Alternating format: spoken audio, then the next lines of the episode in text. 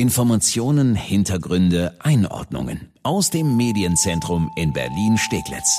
Das ist Die Woche in Berlin mit Annika Sesterhen und Sebastian Pasuti.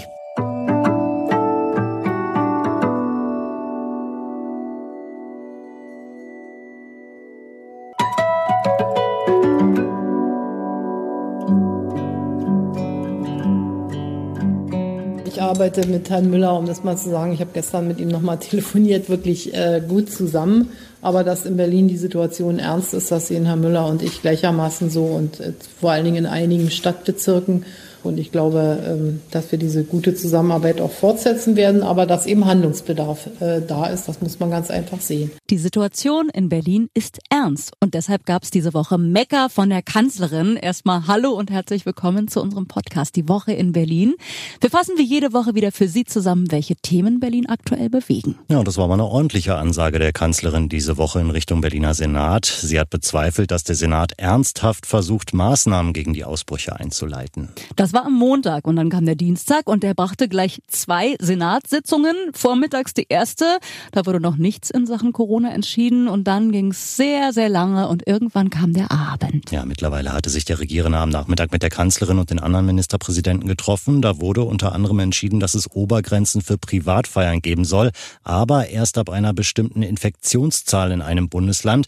Und da hat der Senat am Abend dann gesagt, das geht uns alles zu langsam. Wir preschen jetzt vor und machen schon jetzt eine Obergrenze Obergrenze, auch wenn wir diese Marke an Infektionen noch nicht überschritten haben, sagt Wirtschaftssenatorin Popp. Und zwar drinnen bei 25, aber auch draußen bei 50. Der Bund hat nichts für draußen beschlossen. Wir sehen aber, dass sich die Leute in den Parks überall in Gruppen zusammentun und dort die Abstände teilweise nicht mehr einhalten. Deswegen ziehen wir jetzt eine ganz, ganz klare Grenze bei diesen privaten Feierlichkeiten, Festlichkeiten, Zusammenkünfte jeglicher Art drin und draußen. Bei diesen Obergrenzen bleibt's nicht. Wer zehn oder mehr Leute einlädt, der muss sich hier in Berlin künftig auch die Kontaktdaten seiner Gäste holen. Bei vielen Hochzeiten oder runden Geburtstagen müssen also künftig Listen geführt werden. Ja, oder am besten man feiert gar nicht. Das sagt zumindest Gesundheitsminister Jens Spahn. Und es tut mir leid, ich feiere ja auch selbst gerne, aber halt da, wo man dann nicht an Regeln sich hält, wo man gesellig wird miteinander, feiert, aus derselben Flasche trinkt, vielleicht auch, weil man sich irgendwie gerade für jung und unsterblich hält, äh, dann entstehen Risiken. Äh, und die Risiken entstehen vor allem dann auch, wenn man dann die Großeltern besucht. Nur ich glaube, wir haben alle den Eindruck, nach der ersten Corona-Welle im Frühjahr ist die Lust auf weitere Einschränkungen jetzt nicht gerade besonders groß. Und diesen Eindruck hat auch Ramona Popp. Wir haben jetzt den Sommer hinter uns, der mit so einer gewissen Leichtsinnigkeit gefühlt einhergegangen ist, dass doch die Dinge jetzt ganz gut sind, wenn die Sonne scheint und alle sich draußen aufhalten.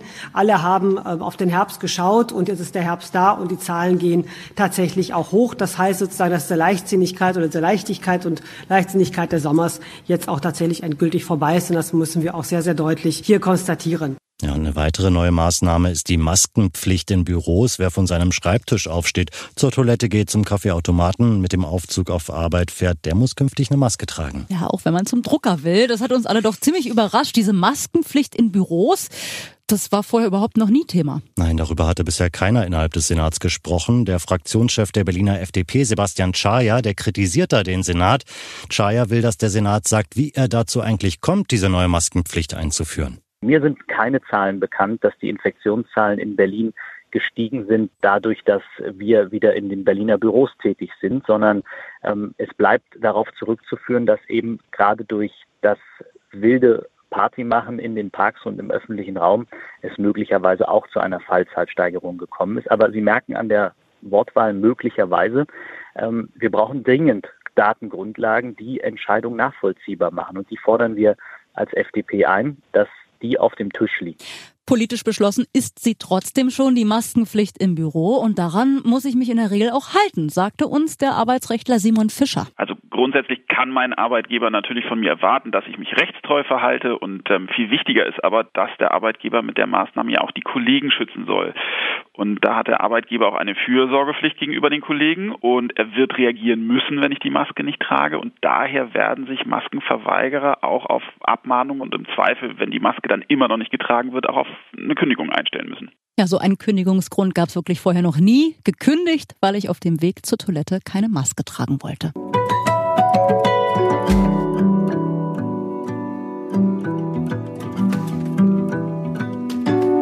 Am 31. Oktober 2020 wird der BER eröffnet. Passotti, kneif mich mal bitte. Jo. Es sind Nein, nicht in Wirklichkeit, so. Mensch. Au.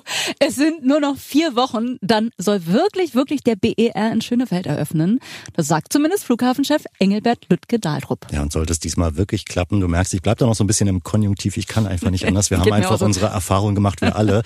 Also sollte es wirklich klappen, dann wäre die Eröffnung nur neun Jahre später. Na Mensch, geht doch noch an Verspätung. Aber nee, man muss in Wirklichkeit sagen, es ist weiter alles hochpeinlich und dessen ist sich auch der Flughafenchef bewusst. Der Weg bis zur Eröffnung, meine Damen und Herren, war kein leichter.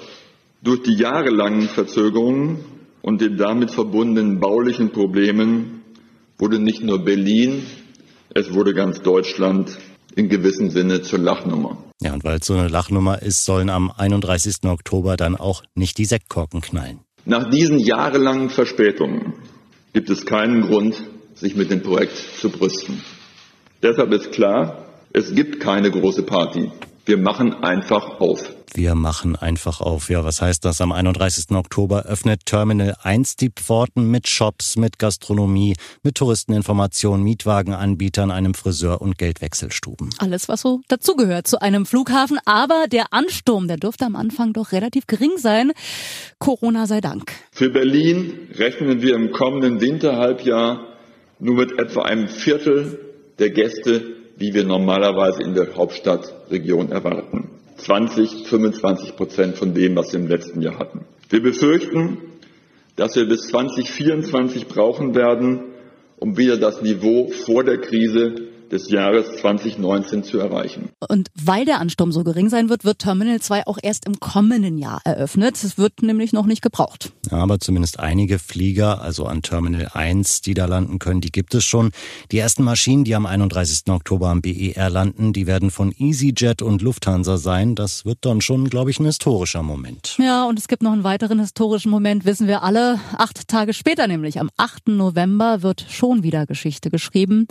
Dann heißt es Tschüss Tegel. Ja, und dazu startet jetzt schon ab sofort die Abschiedsparty unter dem Motto Danke Tegel. Wir werden das auf der einen Seite so machen, dass wir die Besucherterrasse in Tegel öffnen werden. Wir werden dort viele Aktionen anbieten und wir werden am 8. November in Tegel den letzten Flug haben.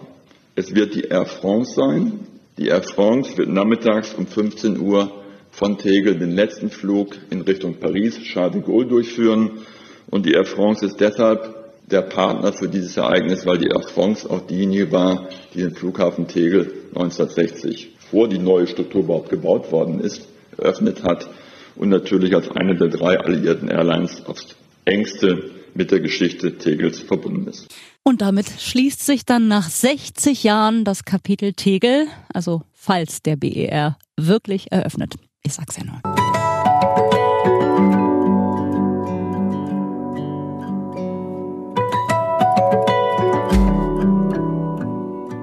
Eine Dreiviertelstunde habe ich mir eingeplant, dass ich dann auch wirklich rechtzeitig bin. Ne? Hat sie richtig gemacht. Und so wie dieser Berlinerin ging es in dieser Woche ganz vielen.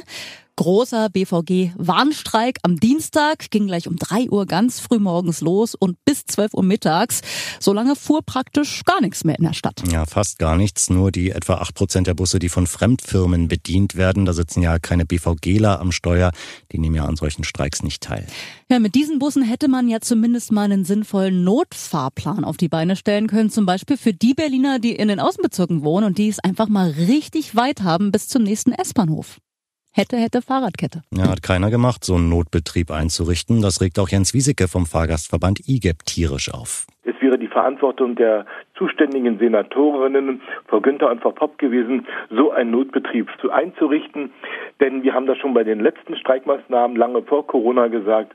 Hier also zu sagen, das interessiert uns nicht, das geht nicht. Die Politik lässt an diesem Tag die Berliner alleine. Aber jeder hat ja eine zweite Chance verdient, denn das muss ja nicht der letzte Warnstreik gewesen sein. Ja, leider ist gut möglich, dass da noch was kommt in den nächsten Tagen. Das ist halt kein gewöhnlicher Tarifkonflikt, der da gerade läuft. Auf der einen Seite haben wir den BVG-internen Konflikt, sage ich mal. Bisher ist es ja so, alle, die bei der BVG vor 2005 angefangen haben, die haben eine 36,5 Stunden Woche. Alle, die nach 2005 angefangen haben, die müssen 39 Stunden in der Woche arbeiten. Und für die will Verdi auch eine 36,5 Halb haben. Denn die Belastung als Fahrer wird nicht weniger, sagte am Dienstag bei einer Streikkundgebung Christine Behle von Verdi. Ich glaube, hier muss ich keinem sagen, was es heißt, in einer Stadt wie Berlin im ÖPNV zu fahren, unter welchen Belastungen und nicht nur, ich sag mal, der Stress, sondern auch was das Thema Umgang mit von Kunden und Kundinnen angeht. Ihr kennt das alles.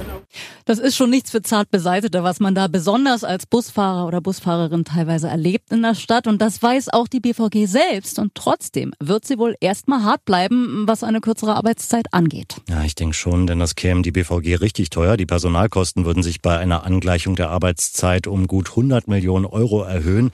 Da muss man schon eine Menge Tickets für verkaufen. Mhm. Außerdem hatten die BVG-Mitarbeiter erst letztes Jahr mehr Geld bekommen, damals plus 8 Prozent, doch ordentlich. Schon dadurch sind die Personalkosten um mehr als 100 Millionen Euro gestiegen. Das ist ja eigentlich schon alles so kompliziert genug, aber es ist nicht der einzige Konflikt, den es zu lösen gibt. Neben der BVG-internen Kiste hat die ganze Sache auch noch eine bundesweite Komponente. Ja, aktuell gibt es auf Bundesebene Verhandlungen über einen Rahmentarifvertrag. Ziel der Gewerkschaften ist da, die Tarifverträge im Nahverkehr deutschlandweit anzugleichen. Bisher gelten je nach Bundesland eigene Verträge und da stehen jeweils ganz unterschiedliche Arbeitszeiten und Bezahlungen drin. Verdi will daraus jetzt einen großen Tarifvertrag machen und natürlich, ja, wie könnte es anders sein, zu guten Konditionen. Deshalb wurde diese Woche ja nicht nur in Berlin, sondern auch in vielen anderen Bundesländern gestreikt. Bisher sagen die Arbeitgeber zu so einem Rahmentarifvertrag aber ganz klar Nein. Es hört sich für mich alles so an, als ob es bald wieder vielen Berlinern so gehen wird wie am Dienstag dieser Frau. Ich muss jetzt zu Fuß zur Arbeit. Danke, dass Sie reingehört haben in unseren Podcast Die Woche in Berlin und wir hören uns ja bald wieder. Einmal die Woche gibt es unseren Podcast. Immer freitags fassen wir die Top-Themen der Woche für Sie zusammen. Finden Sie überall, wo es Podcasts gibt und auch auf berlinerrundfunk.de und erst2.de. Ja, und wenn es Ihre Zeit erlaubt, wir würden uns freuen, wenn Sie uns eine gute Bewertung hinterlassen bei iTunes oder Spotify. Wie höflich du das sagst. Vielen Dank und bis dahin eine schöne Woche.